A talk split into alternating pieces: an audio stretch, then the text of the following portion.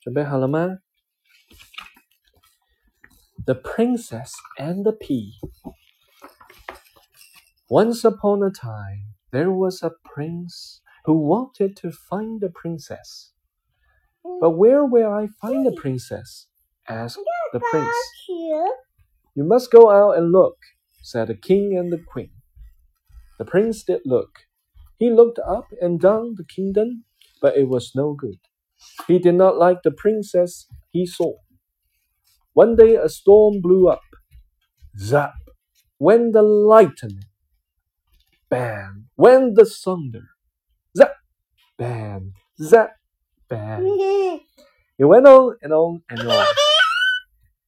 Someone came up to the castle door. Who is that?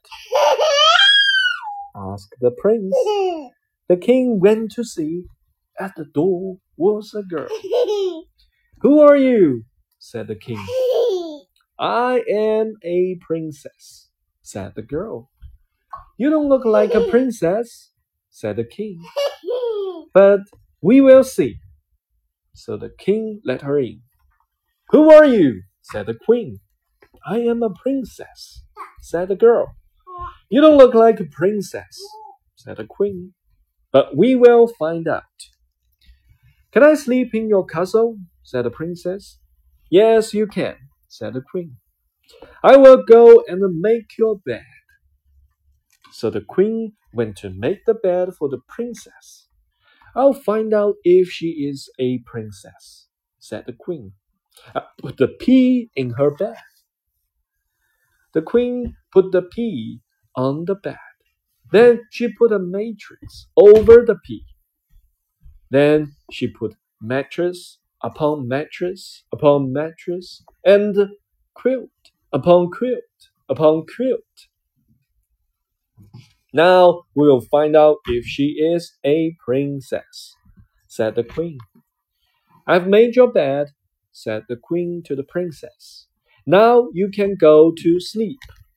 The king blew out the candles, and they all went to bed. But the princess could not sleep.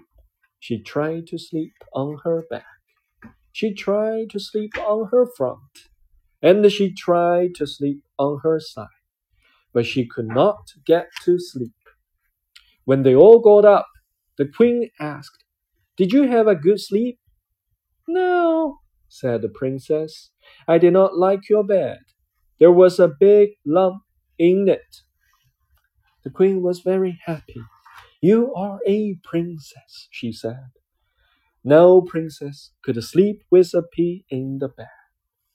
So the prince got his princess and the pea that was put in a glass case for all to see.